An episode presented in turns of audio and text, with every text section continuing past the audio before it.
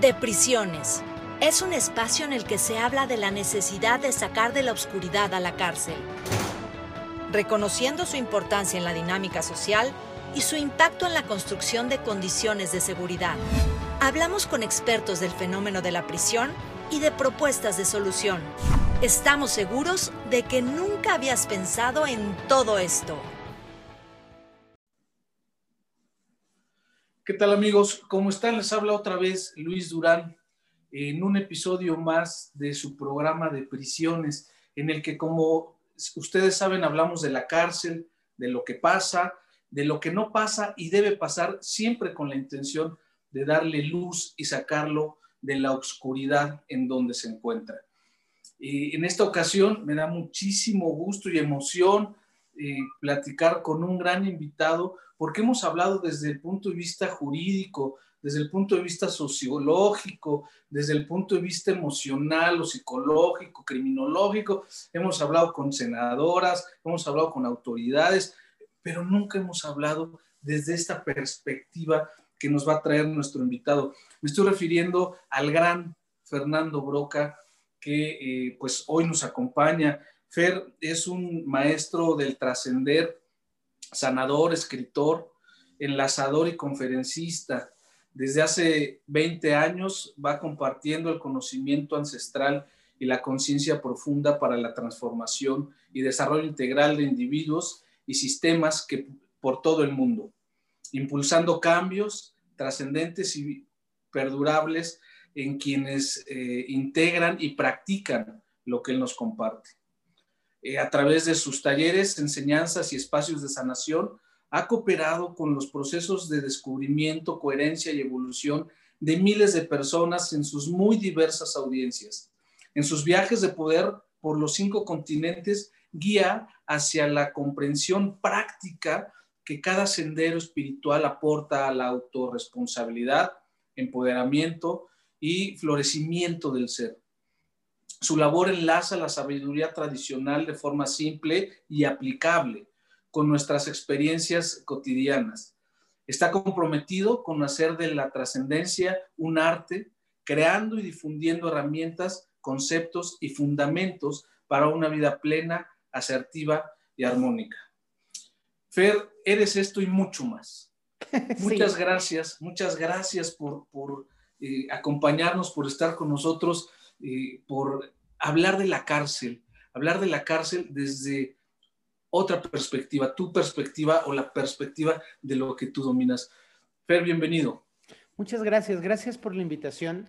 Qué honrado me siento de, participar en un espacio como este, porque comparto contigo esta visión de que si escuchamos muchas voces que desde diferentes ópticas pueden mirar un mismo centro, seguramente la perspectiva de todos va a ayudarnos a mirarlo de una manera más integral y más completa.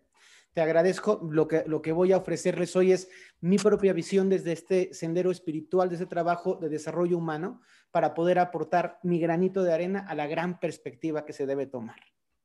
Gracias, Fer. Y pues tendremos que empezar, eh, bueno, yo tendría que empezar diciéndote que he tenido muchas ideas, te he escuchado en otras participaciones, en otros podcasts, eh, con, con eh, se regalan dudas o tus eh, meditaciones cotidianas, ¿no? Que desde hace ya muchos meses, el año pasado y el anterior, este, y entonces vienen muchas ideas a mi mente. Y en este momento, pues sé que hay que hablar de algo, pero no sé qué en concreto. En su momento con Estivalis le propuse hablar del perdón, del perdón de, de las personas o relacionado con las personas que están privadas de la libertad, el perdón para ellas, de ellas hacia ellas, de la sociedad hacia ellas, de ellas hacia la sociedad, o sea, el perdón en general. No, no sé qué, cómo pudiéramos abordar esto. Fíjate que me encantaría empezar, si me lo permites, Luis, hablando de las muchas cárceles, porque la, cárcel de la, a la que tú hablas es una cárcel estructurada de paredes y barrotes, un espacio un poco difícil de tocar, que la mayoría de la gente nos hacemos para un ladito y volteamos la vista para no verlo porque duele, porque nos refleja, porque nos proyecta, porque nos habla de quiénes somos todos. La cárcel al final no habla solo de los presos, habla de la sociedad, del mundo y de todos los que formamos parte de esta realidad, ¿no? Y yo creo que es, bien interesante el pensar que todos vivimos en cárceles. Hay cárceles físicas, pero también hay cárceles emocionales, hay cárceles mentales, hay sensaciones de relación de pareja que son cárceles en sí misma. Y desde esta visión cada uno sabe y siente lo que es estar privado de la libertad. Evidentemente, y con toda cautela y respeto, no estoy hablando de que sea lo mismo estar secuestrado por tu mujer enojada en la cocina que estar preso en un centro este, penitenciario, pero es esta sensación de la, la soledad profunda que se vive cuando no puedes ejercer tu libertad en muchos sentidos. Entonces, desde aquí me gustaría hacer un llamado a todos somos presos en algún nivel o todos hemos sido presos en algún nivel y todos hemos sufrido la sensación de encierro, el aislamiento y la privación de la libertad en muchos matices.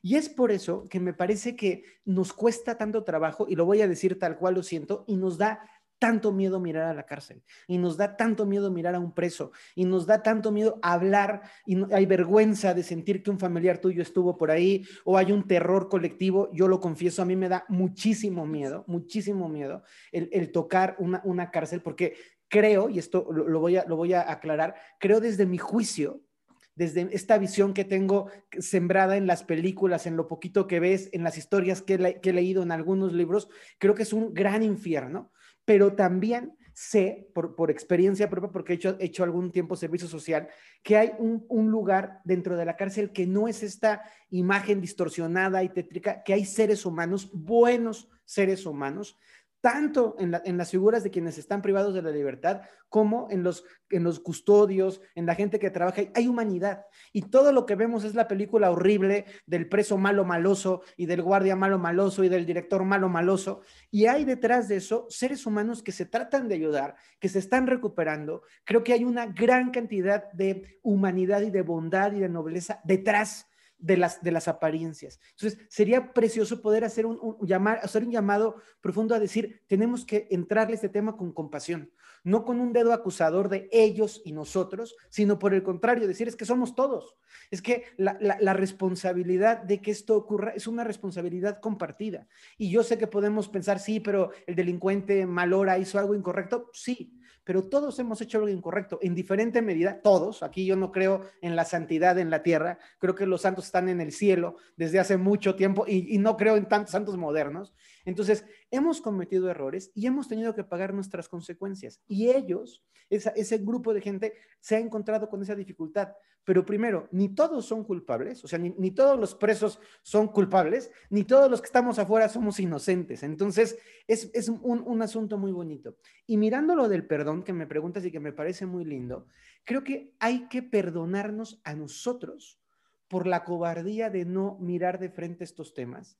Yo, la verdad, cuando recibí tu invitación, me pareció súper interesante, porque creo que es, es muy comercial hablar de bajar de peso y de ser fit y de este, literatura un poco chafa, y, es, y eso todo el mundo consume y ¡ay, qué divertido! Pero ¿cuánta gente se mete a ver algo de una naturaleza dura que quiere proponer una solución? Entonces, en este orden de ideas te diría, lo primero, todos hemos experimentado la cárcel. Y lo segundo, todos somos co-creadores de la realidad de la cárcel, cada quien desde su pequeño granito de arena que le sumamos a la realidad.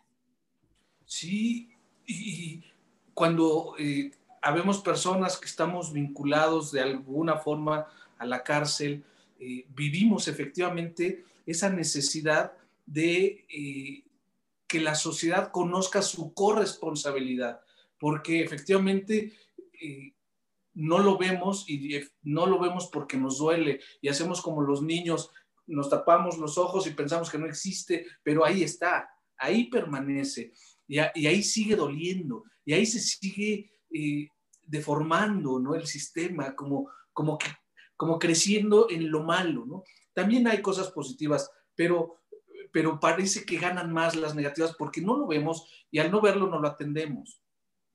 Allá adentro se mueve mucha energía, muchísima energía. Cuando uno eh, sale o entra por cualquier circunstancia y, salimos, sale uno con, con, un dolor de cabeza, una pesadez de cuerpo, aunque hayamos entrado 80 veces o más, siempre es esa energía. ¿cómo podemos entender esa energía del encierro? Esa energía, eh, yo siempre cuando platico con, con, las personas de este tema digo que, que allá adentro huele, huele a tristeza, huele a pobreza, huele a sufrimiento, huele, huele a tragedia. Y todo eso no nada más se huele, se siente, existe.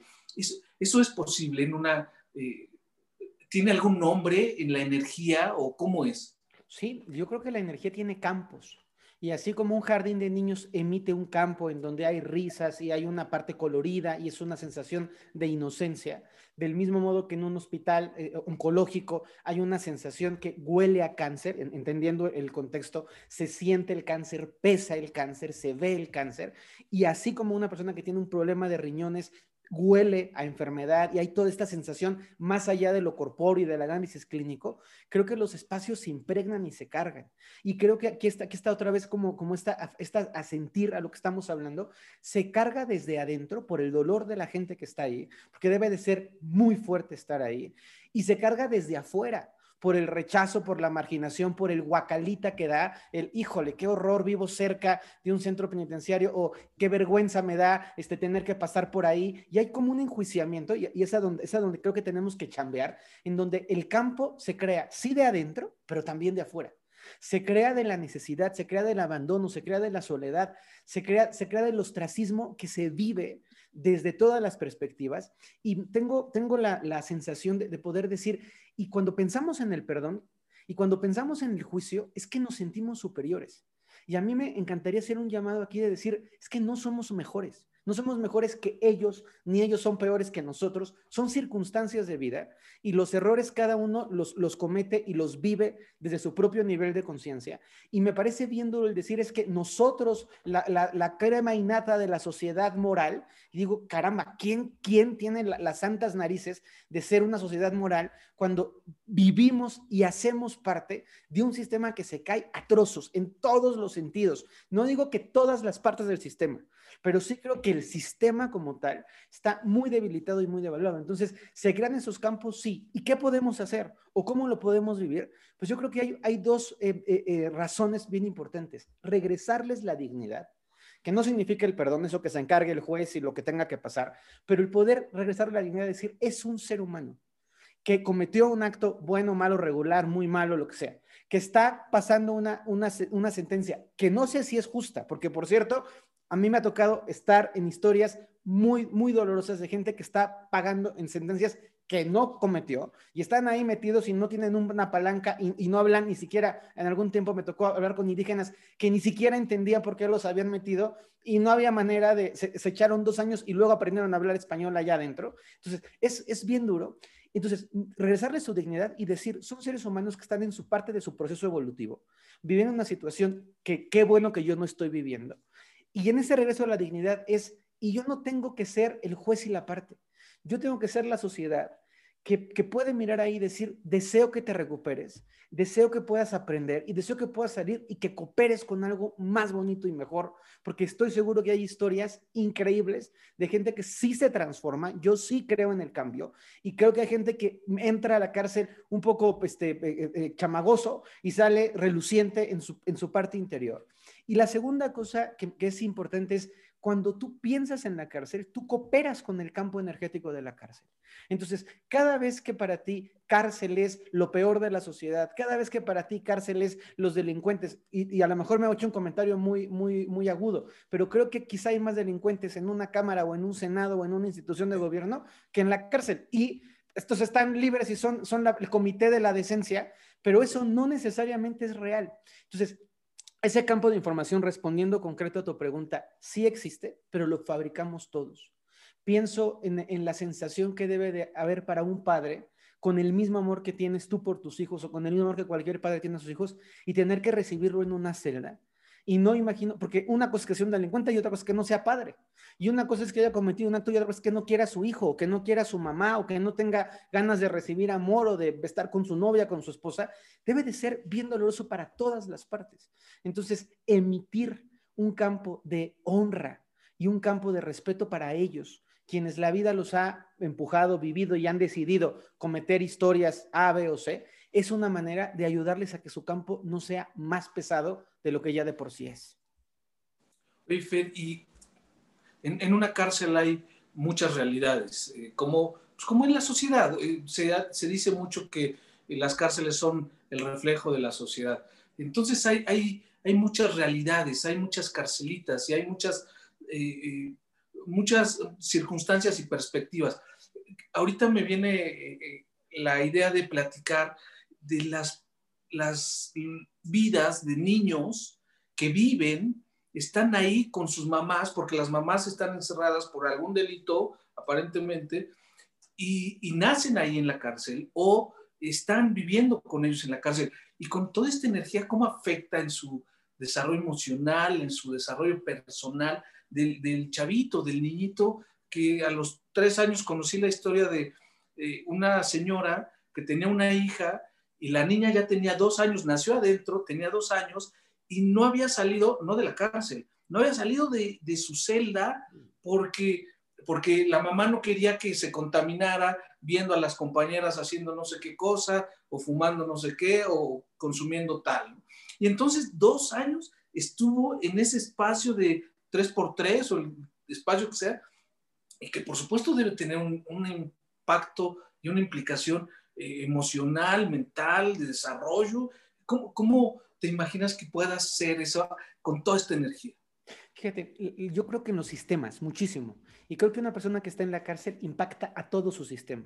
Una persona que está en la cárcel, aunque solo hay un individuo adentro, su mamá, su tío, su hermano, su hijo, su novio, su esposo, todos están impregnados del dolor, de la preocupación y de la angustia. Es, algo que pasa en el sistema. Si queremos a alguien a, quien, a quien sentimos cercano y esa persona tiene una enfermedad o una preocupación, es natural que todos nos impliquemos en ello.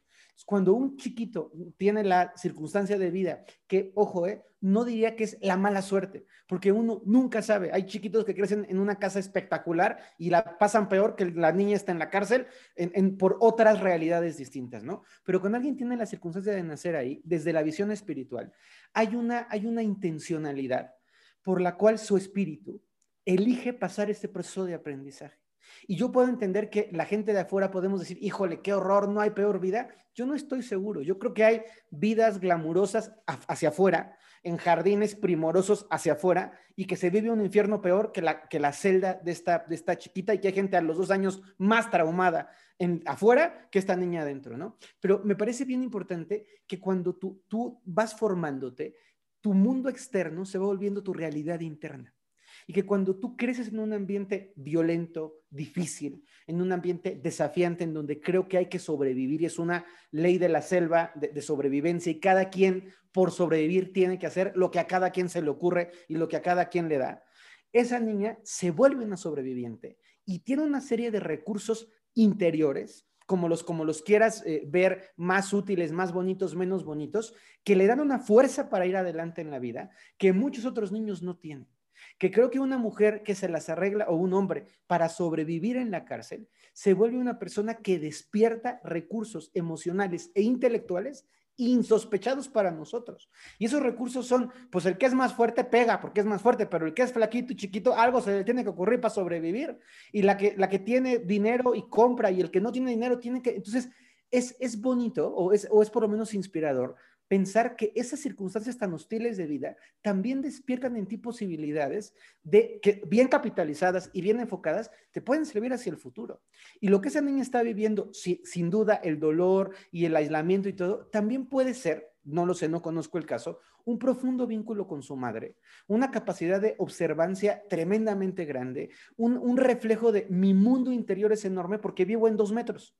Y hay gente que su mundo interior vive por el mundo, pero su mundo interior es del tamaño de una nuez, porque conoce todo el mundo, pero no se conoce así. Entonces, hay una serie de partes, no sé si llamarlas positivas, pero hay una parte de, hay, un, hay un conjunto de partes potenciadoras que te debe de dar el estar ahí adentro, te debe de llevar a una capacidad de reflexión impresionante allá adentro debe de haber extraordinarios filósofos y filósofas de la vida, no filósofos catedráticos, pero deben tener un entendimiento del día a día y de lo que es el tiempo y de lo que es el espacio y de lo que son las relaciones de, película, ¿eh?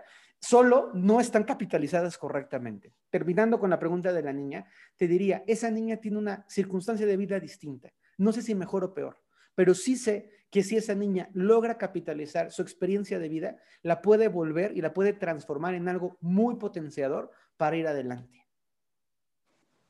Porque al final es su, es su realidad, ¿no?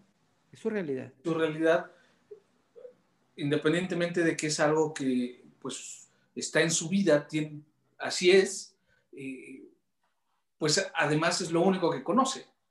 No, no, conoce algo más, no conoce más allá de los tres metros.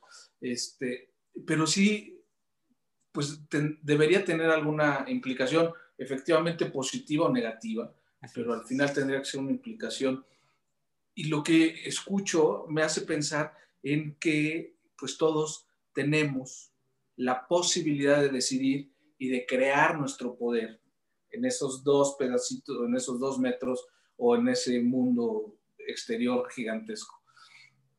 Eh, nos platicas o has platicado de la historia de un eh, gran, una persona griego, ¿no? Que este, estaba eh, buscando el poder y se formaba y todo esto. No sé si, si quisieras como platicarle a las personas que nos escuchan esta historia para poder y cómo la podemos relacionar con la energía o la vida o la cárcel.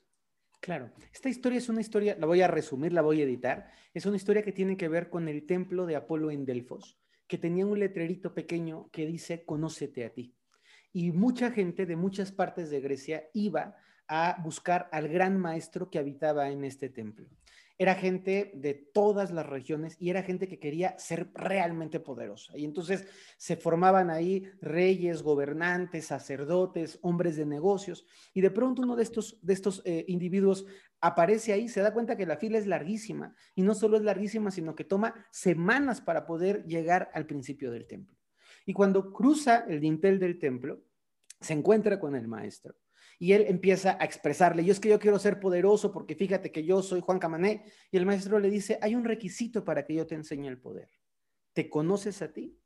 Y el hombre dice, hombre, sí, claro que me conozco. Y el maestro le pregunta, ¿y tú quién eres? Entonces el señor empieza a responder, ah, pues yo soy Samo de Patmos, soy un gran comerciante. No, no, no, no.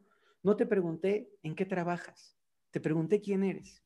Ah, ya entendí, ya entendí. Ah, pues yo soy administrador de eh, graduado en la Universidad de Tesalonia. No, no, no, no te pregunté qué estudiaste, te pregunté quién eres. Y ten cuidado porque solo tienes una oportunidad más. Y entonces el hombre se piensa y dice, ¿quién soy? ¿Quién soy? Ah, ya sé, yo soy el papá de mis hijos. Y no, no, no, no te pregunté de quién eras papá, te pregunté quién eras. Ya, vete a formar, no, no, no puedes llegar aquí. Entonces el hombre se descontrola y dice, no, no, espera, una oportunidad más. Y el maestro dice, sí, ¿quién eres? Ah, soy el hijo del nieto de mi abuelito porque era muy... No, no te pregunté de dónde, de qué familia venías. Y este cuento, y este hombre se sale y cuando se vuelve a formar, se da cuenta que hay gente que se ha formado meses tratando de responder a la pregunta, ¿quién eres? Y los que estamos, los que tenemos la dicha de vivir una vida en libertad, comillas, comillas, libertad, porque a veces somos presos de una tarjeta de crédito o somos presos del resultado de un marcador de fútbol o somos presos de, verdad, o somos presos de un capricho, o sea, que dices, hay gente que verdaderamente sufre porque su equipo de fútbol perdió y, están presos de cómo es posible y dices, no seas animal en el mejor respeto de la palabra, salte de tu prisión mental. Y esta historia que habla sobre el poder, sobre lo, lo poco que nos conocemos, creo que muchísimas personas que están por alguna circunstancia viviendo dentro de la presión se conocen mucho más de lo que muchos eruditos y estudiosos de psicología se conocen o se alcanzarán a conocer nunca. Y hay una razón muy lógica, porque a esa gente que está ahí adentro no le queda nada sino estar consigo. Y le quedan horas para pensar, horas que nosotros no tenemos. Es, es, muy curioso, pero nosotros tenemos un recurso que nos, que nos es muy escaso y a ellos les es demasiado abundante, que es el tiempo. Nosotros no tenemos tiempo para nada. Todo es corre, levántate, haz una cosa y la otra cosa y la otra cosa. Y se nos van los días como agua y se nos van las semanas como agua y ya estamos a, a mediados del primer mes del año. Entonces todo va corriendo. Y ellos tienen tiempo. Y el tiempo les es extenso. A veces les es infinito.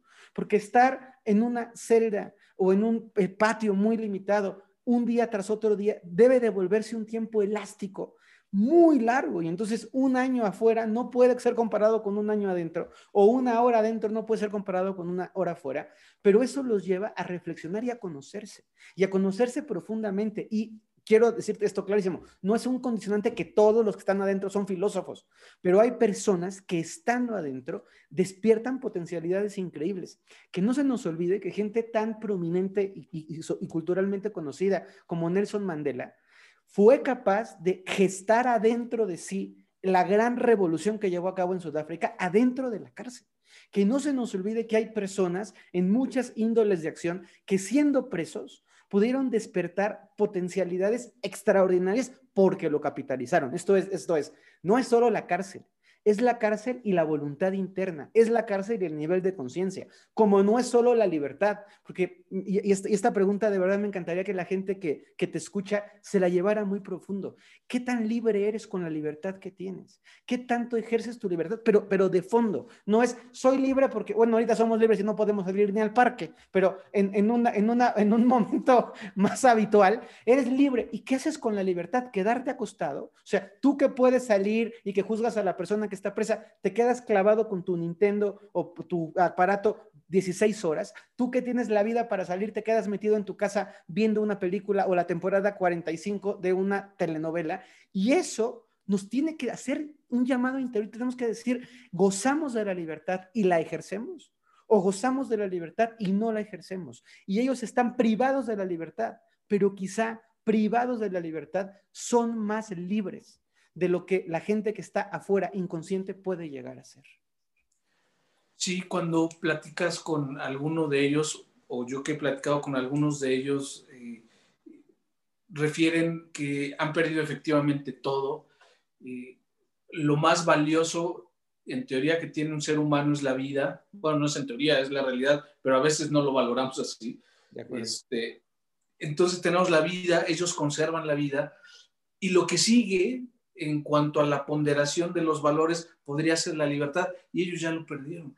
Pero no nada más es una libertad de ambulatoria, es una libertad de dedicarse a lo que se quieren dedicar, ya no pueden trabajar en lo que trabajaban, ya no pueden estudiar lo que estudiaban, este, ya no pueden comer lo que comían.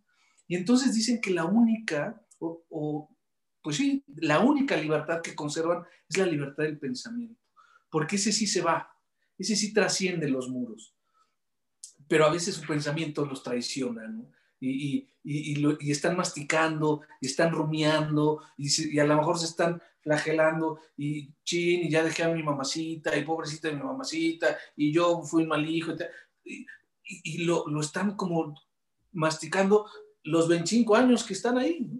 Hay algunos que en el mes les cae el 20 y empiezan a, a este, esta parte de reflexión. Pero eso como lo dices, pienso que depende de cada persona. Y eso que depende de cada persona está dado, viene de alguien, viene de algo. ¿Cómo, cómo a unos sí les llega y a otros no? ¿O cómo? ¿Por qué? Es un, es un nivel de conciencia. Yo lo, yo lo denomino nivel de conciencia. Y así como tú tienes, o la gente tiene tres hijos, y un hijo entiende y agradece, y otro hijo no entiende y no agradece, y otro hijo está dormido a las 3 de la tarde todos los días, y cada quien, son los mismos hijos, criados por los mismos padres en la misma casa, pero son tres entidades diferentísimas. Cada uno de nosotros es dotado con el libre albedrío. Cada uno de nosotros tiene diferentes recursos. Creo que todos parejos, sin embargo, no todos iguales. ¿A qué me refiero? Cuando venimos al mundo, a uno lo hacen guapo y inteligente, y al otro lo hacen generoso y simpático, y al otro lo hacen este, agradable y fuerte, por poner un ejemplo. Pero si el que es inteligente y guapo está peleado con ser inteligente y está peleado con ser guapo y se llena, se llena a sí mismo de marcas la cara y se pone a comer hasta que se deforma el cuerpo y se pone espantoso y quiere ser bruto, la va a pasar muy mal porque de sus recursos que tenía originalmente no los utilizó. Y eso mismo ocurre en cualquier contexto de la vida. Da igual que sea una persona oriental de pueblo, da igual que sea una persona de ciudad de Manchester, da igual que sea una persona, un hombre, una mujer, un pequeñito. Depende mucho la vida y lo que yo denomino la plenitud de la vida, de lo que tú haces con los recursos que sí tienes. Entonces, es muy, muy probable que la gente que sea incapacitada de verse a sí misma adentro sea incapacitada de verse afuera.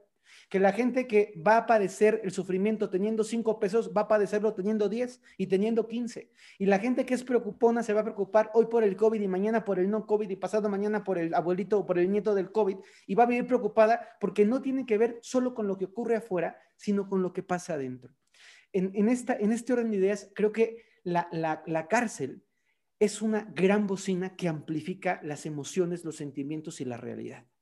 Estar ahí te pone contra ti. Y si tú eres una persona, y, hay gente que se acerca a la espiritualidad, y hay gente que se acerca a Dios, y hay gente que encuentra en el camino de la espiritualidad la salvación, y, y lo digo así, la salvación extramuros o intramuros, como se quiera, como se quiera mirar, y eso se alcanza porque hay un proceso interior, porque hay una búsqueda. Hay gente, y seguramente tú que estás tan involucrado en ese mundo, hay gente que en su, en su tiempo ahí aprende un oficio. Hay gente que se gradúa, de, o sea, que tiene un grado académico que nunca hubiera podido obtener afuera, hay personas que se enamoran y se casan estando allá adentro, hay historias de éxito, por más loco que suene, de ahí. Entonces, esa gente tiene unos pantalones o unas faldas y una capacidad interior de poder decir, ya estoy aquí y voy a exprimir y voy a hacer lo mejor que puedo con lo que tengo. Y salen no solo reformados, salen evolucionados de ahí, salen mejores de los que entraron.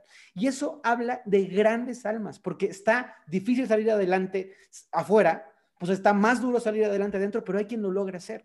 Y hay gente que está adentro y se dedica a empeorarse y a podrirse más y se vuelve el triple de, nefasto de lo que era antes de entrar, pero eso no lo hace solo el entorno, lo hace tu convicción interior, lo hace el acompañamiento de tu familia, lo hace el apoyo de la sociedad. Me, conmueve muchísimo el pensar en, esta imagen, insisto, de películas y de libros y demás.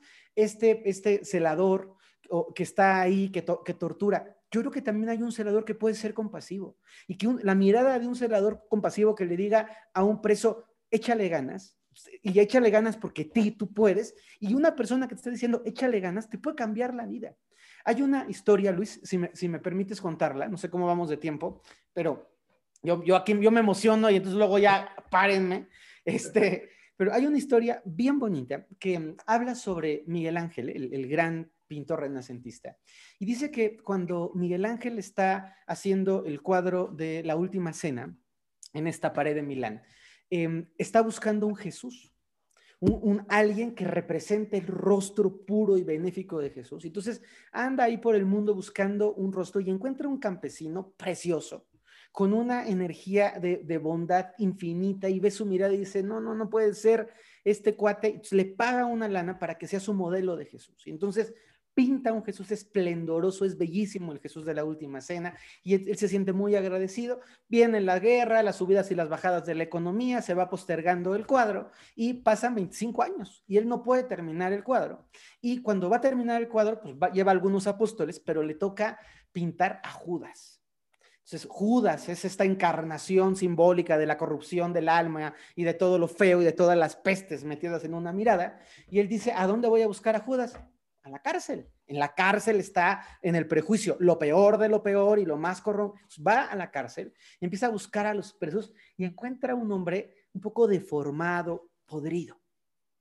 Entonces, este pide un permiso para poderlo pintar, consigue con un par de guardias sacarlo de la cárcel y llevarlo a donde está haciendo el, fresco, empieza a pintarlo y ve al hombre y dice, qué podrido está, qué, qué, dolor hay en él, está completamente, es un monstruo. Y se lo está pintando y se inspira en, en el Judas y entonces él le agradece, le paga un dinero por haber posado y este Judas le dice, maestro, ¿no me recuerdas? Y Miguel Ángel dice, ¿te conozco? Yo fui Jesús. Es durísima la historia, porque ¿qué le tiene que pasar a un ser humano para convertirse de Jesús a Judas?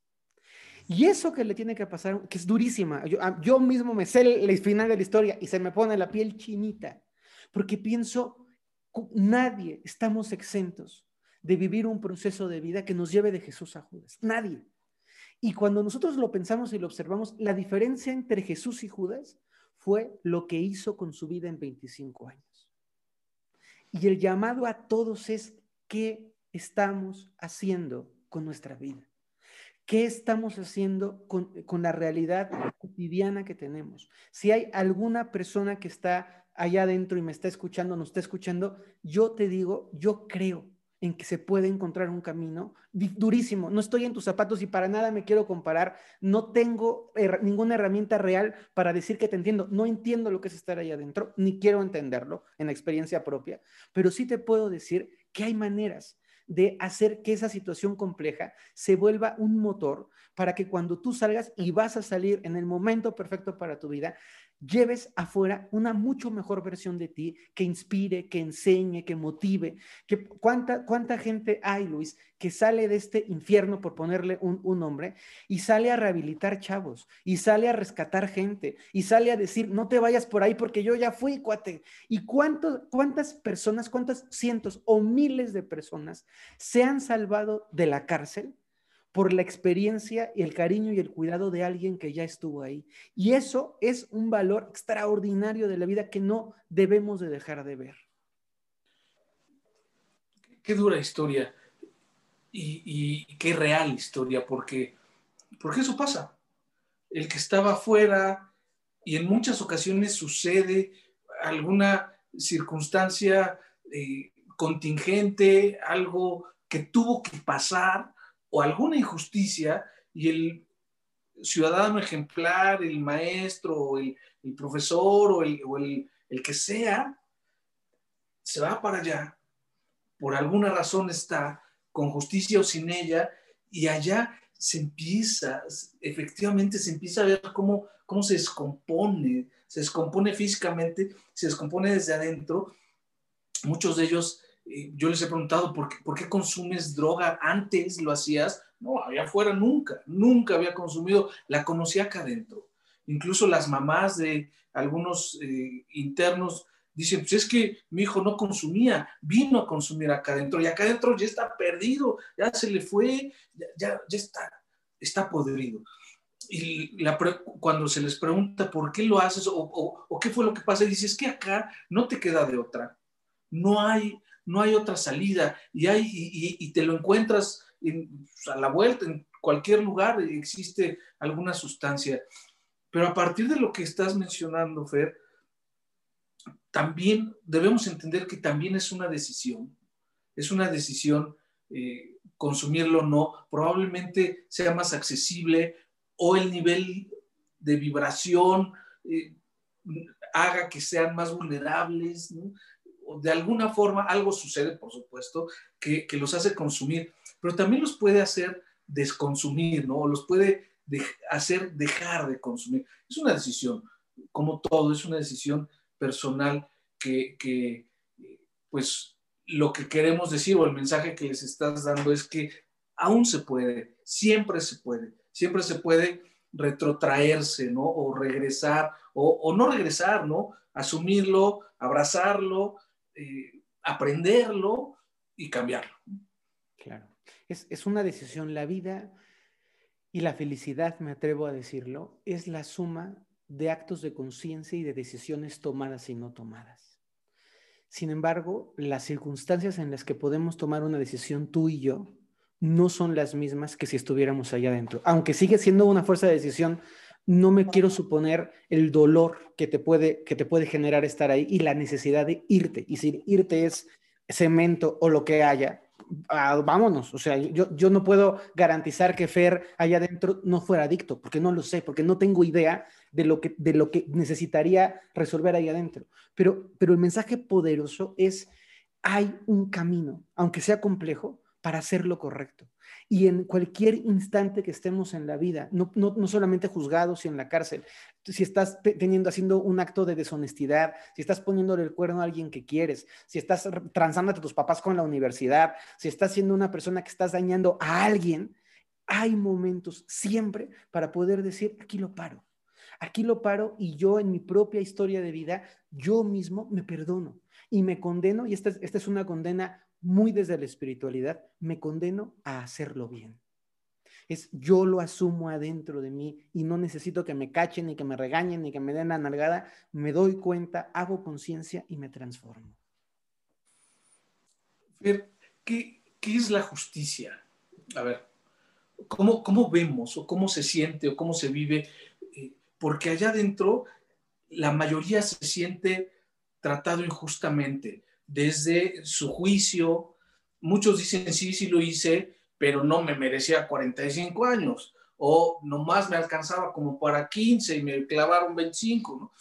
o no lo hice, o sí lo hice, sí me lo merecía, sí, pero no bajo estas condiciones, sin alimentación o este tipo de alimentación, en este espacio tan pequeño, eh, sin agua potable, eh, las condiciones que permean en la mayoría de los centros penitenciarios del país.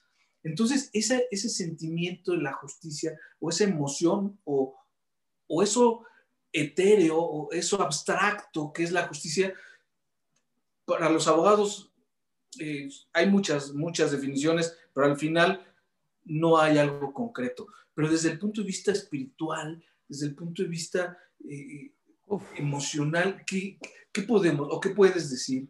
La justicia para mí es una percepción. Absolutamente no creo que haya algo que el hombre pueda determinar que sea en sí mismo justo. Creo que es una suma de percepciones súper subjetivas, en donde cada individuo tiene una propia lectura de la realidad. Y cuando la sociedad se pone de acuerdo, entre comillas de acuerdo, para decir que algo es gravísimo y malísimo, se va sobre eso, aunque de hecho no haya ningún acto de veracidad implícita que nos diga que así es. ¿A qué me refiero con esto? Hay gente que está encarcelada por ser homosexual en nuestros días. Hay mujeres que están encarceladas por hablar en nuestros días. Hay un niño en Nigeria, que me tiene un poco dolido la historia, que está sentenciado a 15 años de, de prisión por blasfemar en contra de Alá, en un estado musulmán. Entonces, cuando tú dices, eso es justicia, pues a mí no, es una percepción total, pero también en nuestras justicias más modernas, en la justicia mexicana y en la justicia del mundo, que creo que Suecia, Noruega, los, grandes hitos de la justicia también tienen deficiencias y también tendrán sus temas de diferente índole, pero sus historias, es algo muy perceptual. Más bien creo que el camino es la conciencia. Y la conciencia es el poder, no sé cómo hacerlo, solo planteo lo filosófico, es el poder llevar al individuo a hacerse responsable de sí. Es decir, en un entorno de conciencia, en un entorno, en una sociedad ideal, en donde desde que somos pequeños nos enseñaran a hacernos autorresponsables, no necesitaríamos un juez o una autoridad que nos pusiera la sentencia porque bastaría con nuestra propia conciencia interior para sentenciarnos, juzgarnos y pagar la culpa. Cada quien. Evidentemente, entiendo que no funciona en, el plano real, pero para mí la justicia es algo muy perceptor y es algo muy delicado, porque quien se siente poseedor de la justicia, por definición está siendo injusto, porque está siendo poseedor de su propia interpretación perceptual de su micromundo en relación a la justicia que conoce. O sea, pues es, eh, también puede ser algo como personal, ¿no? Una, una, es una idea, ¿no? Un, concepto, eh, algo subjetivo que eh, al final te tiene que llevar a, pienso yo, a establecer un equilibrio y no perjudicar, no hacer algún daño, algún mal, no trascender en otro de manera negativa. Totalmente puedo agregar algo que, de lo que me está diciendo porque, porque me, me viene muy importante. Tampoco quiero parecer en esta entrevista que pienso que toda la gente que está dentro es buena y linda y luminosa y que son unas blancas palomitas. Seguramente también hay gente que se merece estar adentro y que tiene que pagar una condena porque dañó. O sea, esto es como para poner un punto de parámetro. Ni todo es, solo son seres buenos y luminosos y suéltenlos a todos porque es lo correcto, pero tampoco es, hay que machacarlos con el látigo del desprecio O sea, creo que tiene que haber un punto de balance en el cual poder sentir, y eso es algo importante, y a sentir que hay oportunidades de rehabilitarse. Yo me pregunto, y lo he ocupado muchas veces en ejemplos de clase, ¿qué opción le damos a un expresidiario? Cuando todos lo seguimos viendo como expresidiario? ¿Qué opción de cambio le damos a una persona que sale de la cárcel cuando todos estamos viendo si nos va a robar el reloj y nadie le ofrece un trabajo de panadero o de carpintero o de lo que sea? ¿Qué opción tiene una señora que vivió en la cárcel, que tiene un niño y que no sabe hacer más que trabajar en una hacienda, hacer una casa o secretaria, y hay este prejuicio de, no, ya la gente no cambia, ¿Qué, ¿a dónde lo empujas? A tener que volver, porque tiene que resolver la vida de alguna manera. Y si no, como sociedad, tendemos una mano y damos una oportunidad cautelosa, consciente, o sea, entiendo todos los asegúnes de la, de la vida, estamos impulsando que esa gente no tenga más camino que quedándose siendo lo que en la cárcel fue, un delincuente o una delincuente. Sí, incluso el, propio Estado, la propia autoridad, eh, para darle un trabajo, le pedimos una carta de antecedentes penales. Y si dice que tienes antecedentes penales, pum, no, te dan trabajo en el gobierno. Este, o no puedes ser senador o diputado o presidente, ¿no? Porque ya traes unos antecedentes. Eso está empezando a cambiar, pero, pero muy, muy, muy lento. Hijo, a mí me encantaría que los servidores públicos les pidieran una carta de honestidad. A ver si realmente, o sea, no de antecedentes penales, de honestidad, a ver cuántos podrían tener una carta auténtica, no, no, de, no de Santo Domingo falsificada, de, honestidad ética o de honestidad moral, y, y, ahí nos veríamos muy divertidos viendo cómo se quedaría flaco el aparato. Sí, y, y tendríamos a unas autoridades verdaderamente ciudadanas. Claro. Alguien legítimamente salido del, realmente del pueblo de, de nosotros. Fer, tú, tú además, entre otras cosas, constelas, ¿no? Eres constelador. Este, se me ocurre un ejercicio interesante allá adentro, ¿no? Ir, ir a constelar. Si fuera posible, si te animas, vamos, ¿eh? Este, pero, ¿qué tanto impactaría una constelación del sistema, de, este sistema, del sistema penitenciario, con sus piezas, sus elementos, el personal, ¿no? Los custodios, los directores, los propios internos, este, las instalaciones horribles, los recursos escasos siempre, la sociedad, la sociedad ahí. ¿Cómo, ¿Cómo, crees que funcione constelar el sistema? Yo creo que sería interesantísimo constelar el sistema. Es, algo que te digo, sí, en cuanto haya condiciones me gustaría hacerlo. El, el, tema para poder constelar un sistema tan complejo como el sistema penitenciario es que necesitamos un representante de cada una de las áreas del sistema. O sea, necesitamos a alguien que esté representando y que tenga una conexión con un preso o que haya sido un preso. Necesitamos a alguien que sea autoridad, necesitamos a alguien que sea, o sea, como, como los diferentes actores para que sea puro, porque si no, lo que hacemos es un grupo de niños bonitos que juzguemos cómo debiese ser lo que no conocemos. Y el punto es, desde adentro tiene que surgir una resolución. Yo, yo te, yo pongo a, las personas o vinculo o invito a las personas que representan y que son o han sido eso que representan. Estaría padrísimo. Lo Estaría padrísimo. Fer, este, se nos eh, agota el tiempo y también tú tienes ya que hacer algunas cosas eh, que además nos convidas y nos enriqueces demasiado. Este, no sé si quieras ah, algún eh, comentario final, algún mensaje para la sociedad, para la autoridad o para las personas privadas de la libertad, ¿cómo podemos cerrar?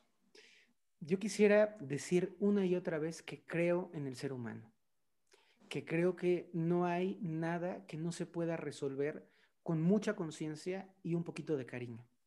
Que cuando una persona está viviendo una situación así de, de desgarradora y de difícil, tiene que saber que afuera habemos unos cuantos que sí creemos en la rehabilitación, no del sistema solo, en la rehabilitación interior acompañado por el sistema, porque no creo que el sistema te cambie, creo que el sistema te da algunos barandales y tú puedes caminar. A la gente que tiene familiares ahí adentro, les diría que es bien importante su esperanza en ellos, que la mamá, que el hijo, que la tía sigan creyendo y que le hagan saber que afuera hay gente que cree en él. Porque cuando la persona que está adentro corta o, es arrebatada de sus cordones de esperanza hacia afuera, ya no tiene nada más que entregarse a la perdición, a la muerte, o sea, ya, ya me da igual, ya para qué salgo, ya, ya no tengo sentido.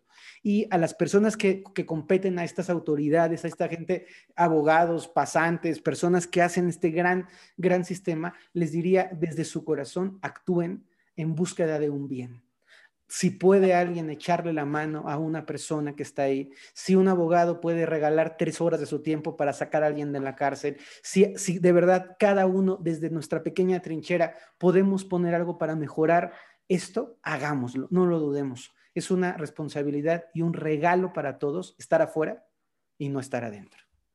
Sí, Fer, muchas gracias. Gracias de verdad por tu generosidad, por todo lo que nos das eh, siempre que platico con las personas o convivo con personas eh, que de alguna forma tocan la cárcel por primera vez o tienen relación o hablamos de esto, yo les digo que la cárcel ya los tocó.